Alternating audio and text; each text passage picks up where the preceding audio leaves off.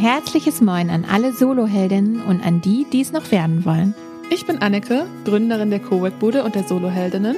Und ich bin Maika, Gründerin von Y-Stories. Und gemeinsam haben wir den Soloheldinnen Stories Podcast ins Leben gerufen. Warum? Weil wir gute Geschichten lieben und weil wir überzeugt sind, dass du durch Stories von echten Heldinnen sehr viel mehr lernen kannst, als in jedem Handbuch steht. Jede Folge stellen wir dir deshalb eine Soloheldin und ihren persönlichen Weg in der Selbstständigkeit vor. Heute spreche ich mit Sonja Gründemann über ihre Heldinnenreise. Hallo Sonja, schön, dass du deinen Weg zu uns gefunden hast. Hallo Maika, ich freue mich sehr. Sehr schön. Erzähl doch mal kurz, wer bist du? Also Sonja habe ich ja schon gesagt, musst du nicht mehr wiederholen. Aber was machst du denn so gerade? Ja, ich sage immer, dass ich ein bunter Vogel bin. Ich glaube, das bezeichnet mich ähm, oder be ja, beschreibt mich am besten. Ich habe ähm, ein brennendes Herz für die Bühne, aber auch fürs Business.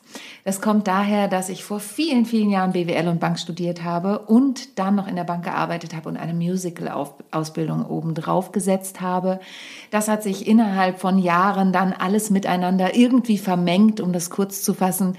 Und seit über zehn Jahren stehe ich nicht nur selber noch auf der Bühne, also das mache ich schon viel länger, das mache ich seit über 30 Jahren, sondern ich bin als Trainerin und Coach und Vortragsrednerin unterwegs im Bereich dein erfolgreicher Business-Auftritt. Also ich unterstütze Businessleute dabei, vor die Kamera zu treten, auf ihre Businessbühne zu gehen, habe selber einen Podcast und ja, ich sage mal, ich habe zwei Herzhälften in meiner Brust, aber für die brenne ich auch wirklich. Und ich bin noch Mutter. Da sagen dann manche, hast du kein Mutterherz? Doch, aber wir reden ja über das berufliche Herz in erster Linie.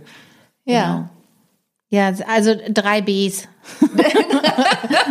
Oder drei Hs. Ja, genau. Ähm, ja, genau. Also ich mache selber noch musikalische Comedy. Mhm. Das heißt, wenn die Bühnen offen sind, spiele ich selber auch noch. Und ich sage mal, ich bin aus der Praxis für die Praxis. Also es sind keine Theorien, die ich irgendwann mal gelernt habe, sondern ich lebe und liebe das, was ich mit den Leuten arbeite. Ja, das merkt man, finde ich. Danke. ja, ähm, wie, wie ich dir schon im Vorgespräch gesagt habe, wir orientieren uns so ein bisschen an der Heldinnenreise.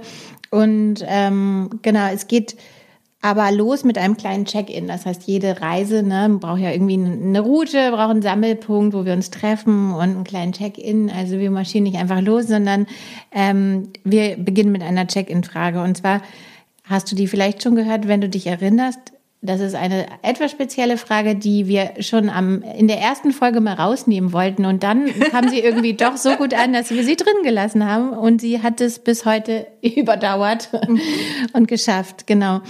Wann hast du das letzte Mal etwas das letzte Mal gemacht? Wann habe ich das letzte Mal etwas das letzte Mal gemacht? Ähm oh, das ist eine gute Frage. Ich denke, das war die Geburt meiner Tochter. Gute Antwort, die hatten wir noch nie. Weil äh, ich habe ein Kind und dabei wird es auch bleiben. Ich habe den Zenit quasi überschritten. Also meine Tochter fragt immer noch, Mama, könntest du noch ein Baby machen? Ja, theoretisch ging das, aber ähm, nee, ich glaube, das war, und das ist sechs Jahre her, weil ich sonst jemand bin, der zumindest in abgewandelter Form Dinge auch immer wieder macht. Also Dinge leben ja auch von Wiederholung und üben, mhm. üben, üben und tun und machen. Das ist ja auch eine meiner Devisen. Und ich gebe nicht so schnell auf. Also ich bin so jemand, der beißt sich dann auch nicht bösartig fest. Festbeißen klingt ja immer irgendwie komisch, sondern sagt dann, hm, jetzt mache ich es doch nochmal. Also ja, ich ziehe alles durch. Auch als es darum ging, mein Studium, da habe ich schon Musicalplatz angeboten bekommen während des Studiums. Da habe ich gedacht, nee, ich ziehe das jetzt durch, ich, ich ähm, mache das jetzt zu Ende und bin dann ja auch noch in der Bank hängen geblieben. Ähm, ja, also äh, vielleicht, dass ich Ballett getanzt habe, das ist auch noch eine Weile her, aber das ist nicht das letzte Mal, dass ich mhm, was zum letzten okay. Mal gemacht habe. Genau. Ja.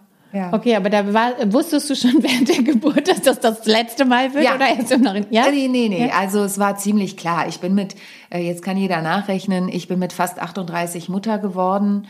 Und ich sage immer, das klingt vielleicht ein bisschen komisch, aber ich sage immer, meine Jobs sind auch irgendwie meine Babys. Mhm. Ähm, und sehr zum Leidwesen meiner Tochter mhm. ähm, war aber relativ schnell klar, dass sie auch Einzelkind bleiben wird. Und, ja. und irgendwie war dann auch unsere Verantwortung als Eltern, mein Mann ist auch noch ein Stück älter als ich, also nicht viel, aber wir mhm. haben dann irgendwann gesagt, nee, auch der Energiehaushalt und so, es reicht, es reicht mit einem. Wir haben mhm. eine wunderbare Tochter und mhm. sind glücklich, dass sie toi toi toi gesund mhm. ist. Und dann war irgendwann Ja. Also war es schon ziemlich klar, auch während der Geburt.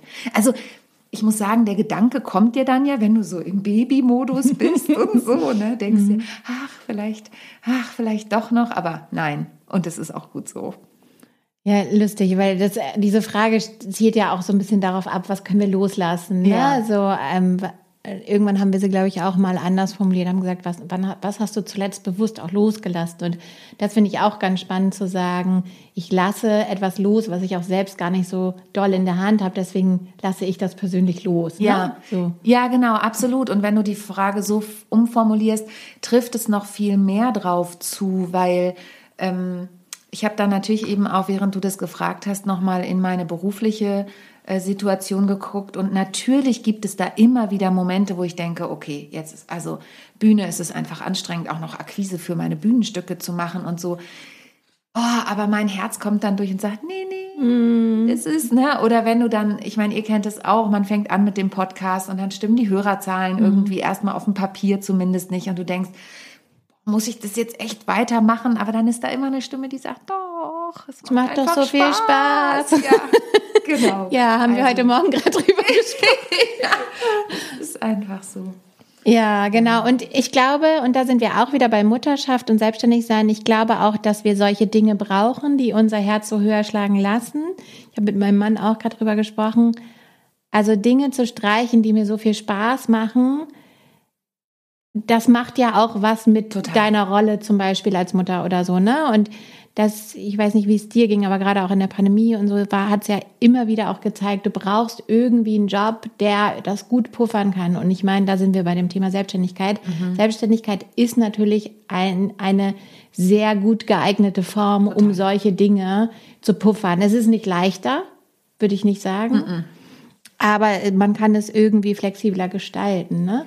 Ich habe das ganz oft während der Pandemie zu meinem Mann gesagt. Der hat, war natürlich dann im Homeoffice zu Hause und wir hatten es ja eben im Vorgespräch auch schon da, kurz davon, ähm, dass ich Gott sei Dank ein externes Büro habe und wir uns dann wirklich aufgeteilt haben. Und da habe ich auch ganz oft zu ihm gesagt, wir können einfach froh sein, zum einen, dass er natürlich den vermeintlich sicheren Job hat, ähm, wobei er auch in einer Branche tätig ist, wo wir zwischendurch auch dachten, oh, mm, okay, wie geht's da jetzt weiter? Ähm, aber da geht's anderen Familien wirklich wesentlich schlechter. Und dass ich, wenn ich wusste, okay, in der Woche, wir haben es dann immer so aufgeteilt, morgens hatte einer den 8 bis 12 Block und nachmittags der eine, der andere den 14 bis 18 Uhr Block. Und ähm, er konnte mit Meetings ganz oft dann trotzdem mit unserer Tochter auch rausgehen. Bei mir geht es halt nicht, ne? wenn ich Videocalls habe oder so, das war einfach nicht möglich. Aber ich wusste dann, okay, ich kann meine Termine dahin legen. Oder wenn klar war, ich gebe da ein Halbtagesseminar online, hat er halt vormittags meine Tochter übernommen. Und da habe ich gesagt, das geht bei vielen anderen gar nicht. Dadurch, dass, wir, dass ich selbstständig bin, kann ich das ein Stück weit steuern. Ich kenne Familien, die haben, da hat die Mutter von morgens von sechs bis mittags um zwölf gearbeitet und dann ist der Mann losgegangen und hat bis abends um acht gearbeitet. Wahnsinn. Ja, also da muss ich auch sagen, die Selbstständigkeit, wie du es sagst, ist nicht immer leicht, aber sie hat in dem Fall auch Vorteile gehabt. Ja. Sie war auch hart, aber sie hat Ja. auch Vorteile gehabt. Ja. Wann, wa- wann hast du dich denn überhaupt selbstständig gemacht? Also gab's, kannst du dich noch sozusagen darin, äh, daran erinnern, als du mal nicht selbstständig warst? Inwieweit ähm, war, wie, war, wie sah dein Alltag aus, als du noch nicht selbstständig warst? Das Lustige ist, ich wollte nie selbstständig sein. Ja. Ja, ich werde nie vergessen, ich hatte mal ein Gespräch mit einer Freundin von mir, damals noch, als ich in Mannheim war, da habe ich BWL und Bank studiert und war in der Bank. Und sie sagte zu mir, was ist denn so dein größter Traum? Mein größter Traum ist mal selbstständig zu sein. Und ich, selbstständig, bist du bescheuert? Also ist doch super, ich habe einen 8-to-5-Job, ja, ich habe 30 Tage Urlaub, ich habe irgendwie Krankheit bezahlt. Ich weiß gar nicht, wo dieses Denken bei mir herkam, aber man muss auch sagen, mein Papa war bei der Bundeswehr, meine Mutter Beamtin, also ne, meine Ja. Geschwister sind alle Lehrer, also so. Und heute denke ich, ich will nichts anderes mehr und ich bin in die Selbstständigkeit gerutscht. Nach meiner Musical-Ausbildung, die war 2004 zu Ende, das weiß ich noch, war auch Thema Krankenkasse für meinen Vater, war vollkommen klar, ich gehe danach in Angestelltenverhältnis im Theater, wie auch immer das aussieht. Und das musste ich ihm erstmal, diesen Zahn musste ich ihm erstmal ziehen, dass das nicht so leicht ist. Und da ging meine Selbstständigkeit los. Ich habe während der Musical-Ausbildung schon immer als Hostess gearbeitet auf Events und so. Und dann bin ich wirklich in die Selbstständigkeit gerutscht und war in der Eventagentur tätig, habe Theater gespielt. Ich war zwischendurch beim St. Pauli Theater angestellt, weil ich da gespielt habe, hier in Hamburg. Ähm, da war es einfach, dass du für diesen Slot immer angestellt warst, aber das ist ja auch eine andere Angestellten-Tätigkeit Ja. als im Büro. Ja. Ne? Und ähm, in der Bank, da war das einfach so, da warst du angestellt, 8 to 5. Ähm, und ich möchte nicht mehr zurück. Also zwischendurch gab es natürlich auch in meiner Selbstständigkeit Phasen. Ich bin jetzt seit 13 Jahren mit meinem Mann zusammen und wo er gesagt hat, ja, dann suchst du dir jetzt wieder einen Angestelltenjob und mit deinen Skills und deinem Know-how kriegst du einen Managerposten und so. Ich gesagt, ich bin nicht mehr dirigierbar. Ich bin auch nicht mehr mit einem Regisseur unbedingt kompatibel. Ne? Ich bin jetzt seit fast 18 Jahren selbstständig. Das ist nicht leicht mit mir. Also Naja, aber ich glaube, also wir sind so ein bisschen bei, dem Thema äh, Glaubenssätze, weil das ist Mhm. ja auch so, also was hält, was hat dich zurückgehalten? Ne? Das waren ja auch Glaubenssätze anscheinend irgendwie aus deiner Familie. So, wir sind Klar. sozialisiert worden, so, ne, ein Beamtenjob ist gut, selbstständig, Ja. der, der Hallo Dreh, so, ne, das kannst du doch nicht machen, diese, das ist so unsicher, Künstler und so weiter, ne? Und ähm, aber auch sozusagen bei Glaubenssätzen im Sinne von Du kannst ja auch nicht wieder, also dieser Weg zurück sozusagen ist ja auch schwierig, ne? Also ich weiß nicht, wie es dir geht, aber jetzt nochmal angestellt sein wäre so ein bisschen so, oh, okay, das Rad wieder zurückdrehen irgendwie. Also ich kann es mir auch nicht anders vorstellen, aber eigentlich wollte ich darauf hinaus, dass du gerade nochmal was gesagt hast zum Thema Glaubenssatz. Was war das? dass ich gesagt habe, ich möchte eigentlich nie selbstständig sein. Weil ich 9 to 5 Ja. und diese ganzen äh, und diese ganzen äh, Ja. Goodies, die du eigentlich hast als Selbstständige, äh, nicht Selbstständige, als Mhm. Ja. Angestellte. Ja, ich, also natürlich, du hast vollkommen recht, bei mir aus der Familie kam das, als ich damals gesagt habe, mein Gesangslehrer mit 16, ich habe mit 16 mit Gesangsunterricht angefangen, und er hat gesagt, Sonja, studieren Sie doch Operngesang. Mhm. Da ich gesagt, Operngesang war überhaupt nicht mein Ding. Ich bin zum Beispiel auch niemand, der sich in Schubladen pressen lässt. Mhm. Ne? Also der hat immer gesagt, Sie können nur Opern singen und Sonja haben Sie wieder gerockt, wenn ich dann, ich hatte drei Bands mit 16, Mhm. natürlich habe ich gerockt, ja. Und dann ähm, hat er gesagt, haben Sie gerockt? Und als er das irgendwann nicht mehr gefragt hatte, wusste ich, okay, jetzt habe ich es geschafft, er hört es nicht mehr. ähm, und er hat immer gesagt, Sie müssen sich festlegen. Der hat auch so gesprochen, ne? Sie müssen sich festlegen und dann studieren Sie doch Operngesang. Und ich, äh, nee, mach ich nicht. Und da haben meine Eltern natürlich gesagt, weil der Gedanke war ja im Raum, ich hätte noch Klavier lernen müssen und so. Meine Eltern haben natürlich gesagt, es ist brotlose Kunst. Kind macht was Vernünftiges. Ja. Also es war schon sowas, was dann kam. Aber mein Inneres hat halt immer gesagt, nee, ich, also ich habe so einen Freiheitsdrang. Ich muss jetzt noch was anderes machen. Ich war erst in dieser Sache natürlich irgendwie auch gefangen und in der Sicherheit. Und du hast es ja eben gesagt, geht's zurück. Also natürlich sind da auch Glaubenssätze, die sagen, auf gar keinen Fall. Aber gerade in der Pandemie war natürlich auch ein Punkt, der in mir gesagt hat, ja, sonst such dir doch einen Angestelltenjob und du hast dieses ganze Ges Versicherungsgehassel nicht und so. Ne? Ja. Ähm, aber ich glaube, dass die, ja, die Freiheit, ich bin so ein Freiheitsmensch. Ich bin eben so ein Vogel, so ein bunter Vogel, der auch von Blüte zu Blüte fliegen will und sich nicht sagen lassen will, du musst jetzt aber diese Blüte erstmal zu, zu Ende aussaugen, bevor du zur nächsten kann. Nee, ich kann auch von dem Honig kosten und von dem und von dem. Und hattest du das Gefühl, als du noch angestellt warst, beziehungsweise, wie du schon gesagt hast, ne, als Künstlerin sozusagen angestellt sein, ist ja vielleicht auch nochmal was anderes als Ja. an der Bank angestellt zu sein. Als du ähm, bei einer Bank, an, du warst bei einer Bank Ja, ja, ja, bei der? Commerzbank. Genau. Ähm, w- war das da so, dass du dich auch im Gegenzug begrenzt gefühlt hast? Also hast du gemerkt, dass da irgendwie, dass du deine Flügelchen nicht ausbreiten kannst sozusagen und dass du da in eine Schublade gesteckt wirst, die du, die dich einengt? Also was war das für ein Gefühl?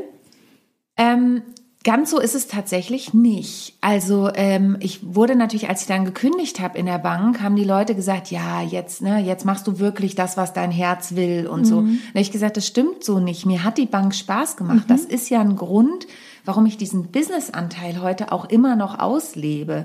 Und ich habe ähm, von 2012 bis 2016 in einem großen, lustigerweise Bankprojekt als Vertriebstrainerin und Coach gearbeitet. Und da habe ich mich eingeengt gefühlt.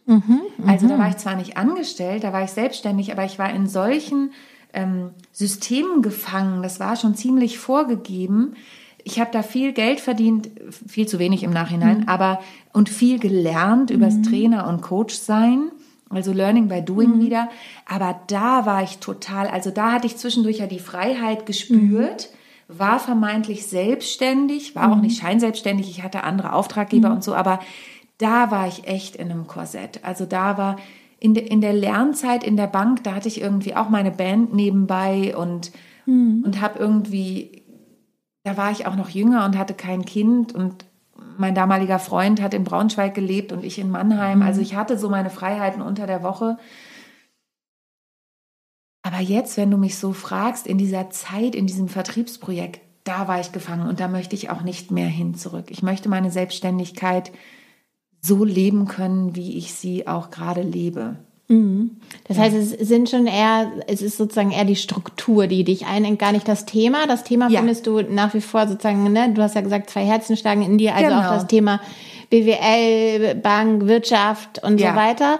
Aber das Korsett ist sozusagen die Struktur ja. dahinter, die einfach immer noch sehr traditionell dort in solchen Unternehmen natürlich vorherrscht. Und wenn, selbst wenn du als Selbstständige da eingebucht wirst, sozusagen ja. frei, musst du dich ja dennoch anpassen an die Strukturen.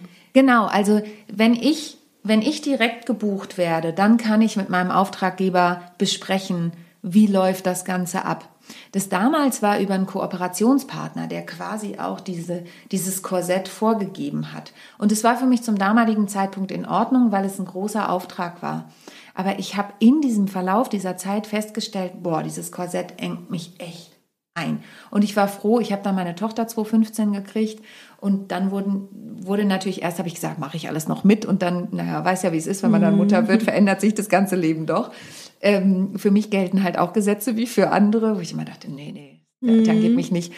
Und ähm, da habe ich gemerkt, nee, ich möchte es, ich bin froh, wenn dieses Projekt jetzt ausläuft. Das ist dann 2016 auch ausgelaufen, ähm, weil es mir wirklich zu strukturiert und zu eng war in den Vorgaben. Wenn ich selber mit Unternehmen arbeite, dann spreche ich mit denen direkt ab, wie es läuft. Und bei mir kriegt auch keiner dieses typische Präsentationsseminar, du musst deine Hände so halten und du mhm. musst so und so, sondern bei mir geht's immer von innen nach außen. Und deswegen habe ich da Gestaltungsfreiheit und kann die Menschen angucken und sie so nehmen, wie sie sind und da abholen, wo sie sind. Das entspricht viel eher mir. Mhm. Mhm. Ja, das hast du schön gesagt. Danke. Ja, was gab, gab es denn bei dir in deinem Leben, in dieser, in diesen Auf und Abs sozusagen der Selbstständigkeit, aber auch Menschen, die, ähm, die dir beiseite standen, also im Sinne von Vorbildern oder so? Gab es da Menschen? Ja, Vorbilder finde ich immer ein schwieriges Wort, aber natürlich Mentoren, ne? wie mhm. es ja auch in der Heldenreise mhm. so üblich ist.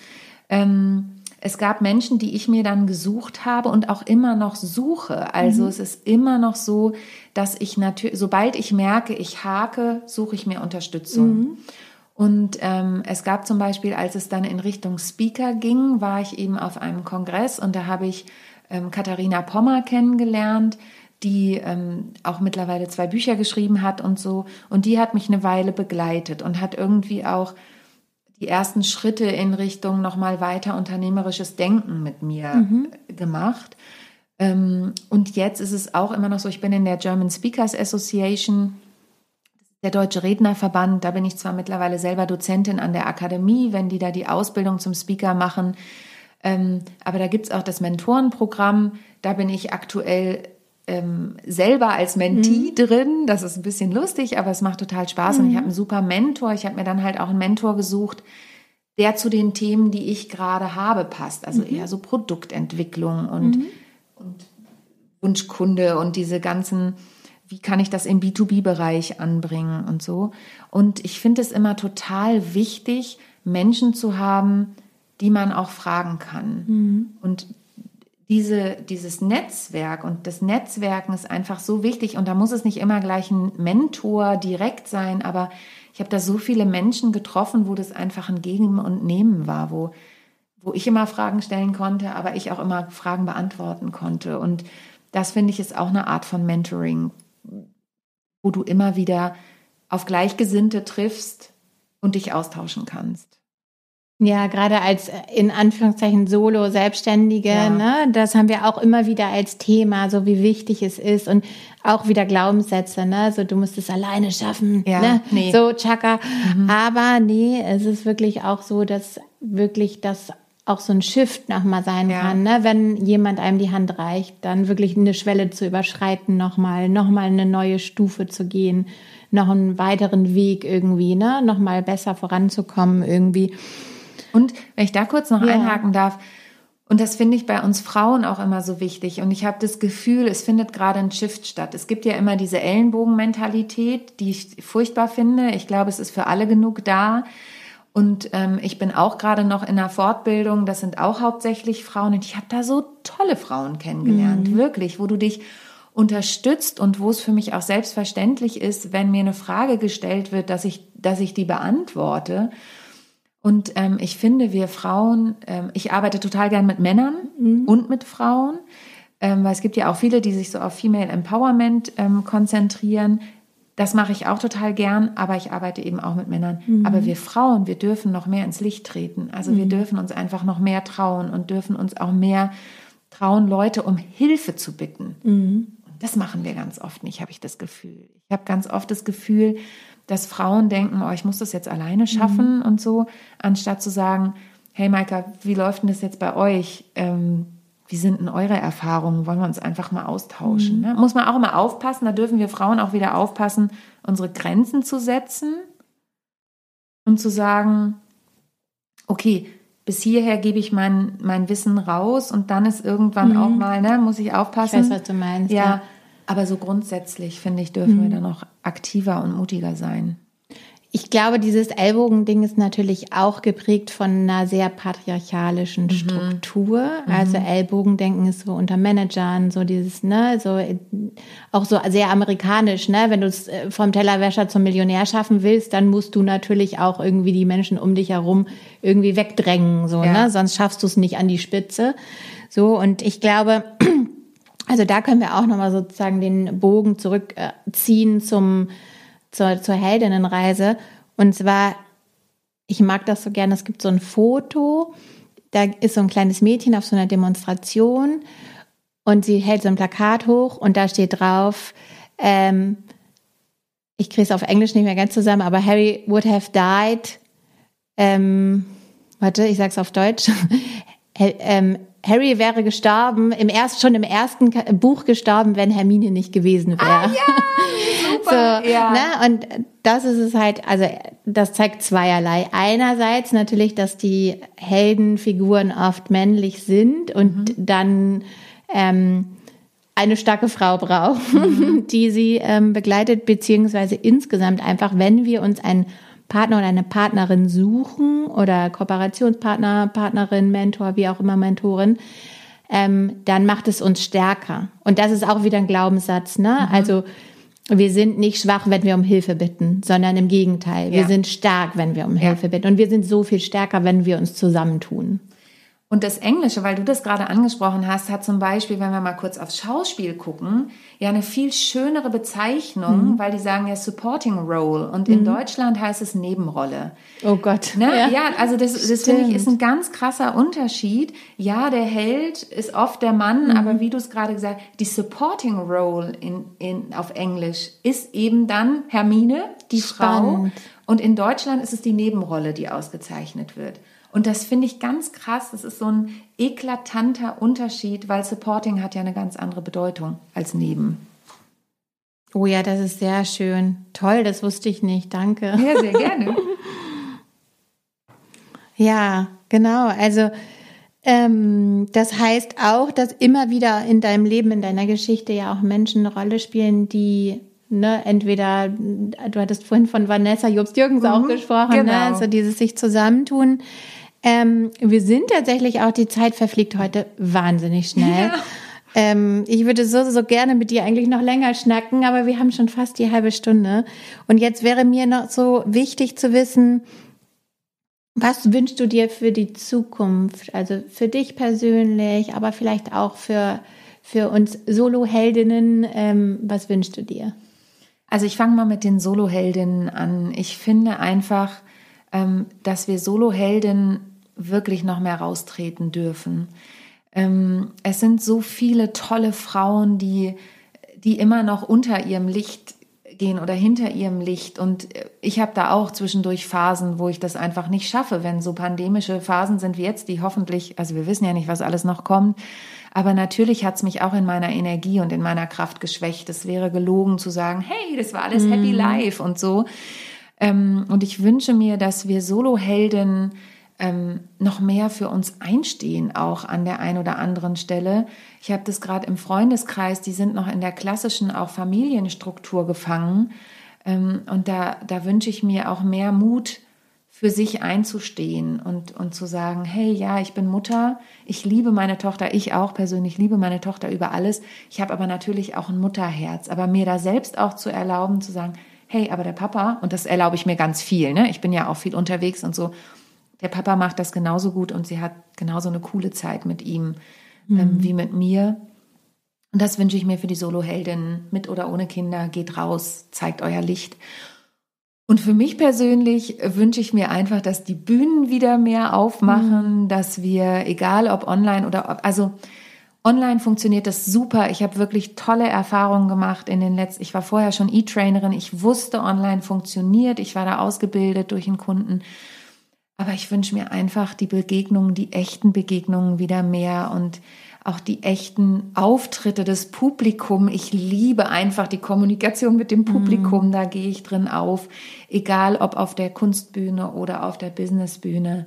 Und ähm, das darf wieder mehr werden. Da freue ich mich drauf, das wünsche ich mir. Ja, ja, das kann ich total verstehen und wünsche ich dir auch tatsächlich und allen, allen, KünstlerInnen, die äh, tatsächlich auch in ähnlichen Situationen stecken. Ähm, da haben wir auch wieder die zwei Bs, das waren gar nicht drei, sondern die zwei Bs und das Mutterherz. Ja, genau. ähm, genau, da sind wir wieder am Anfang. Ähm, der, Kle der Kreis hat sich geschlossen. Ja, ich hätte, wie gesagt, noch gerne mit dir länger geplaudert. Das machen wir dann ein andermal. Vielleicht Sehr auf gerne. einen der Netzwerktreffen ja. von den Soloheldinnen oder so. Oder den Business Moms. Mhm. Genau. Und ja, vielen Dank, dass du deine Geschichte geteilt hast. Sehr gerne. Danke für die Einladung. Ja, sehr gerne. Und bis bald. Bis bald. Wenn dir diese Folge gefallen hat, dann freuen wir uns, wenn du Teil unserer Solo-Heldinnen-Community wirst. Abonniere diesen Kanal und vernetz dich auf Instagram und Facebook mit uns. Die Links dazu findest du wo, Anneke? In den Shownotes natürlich. Claro.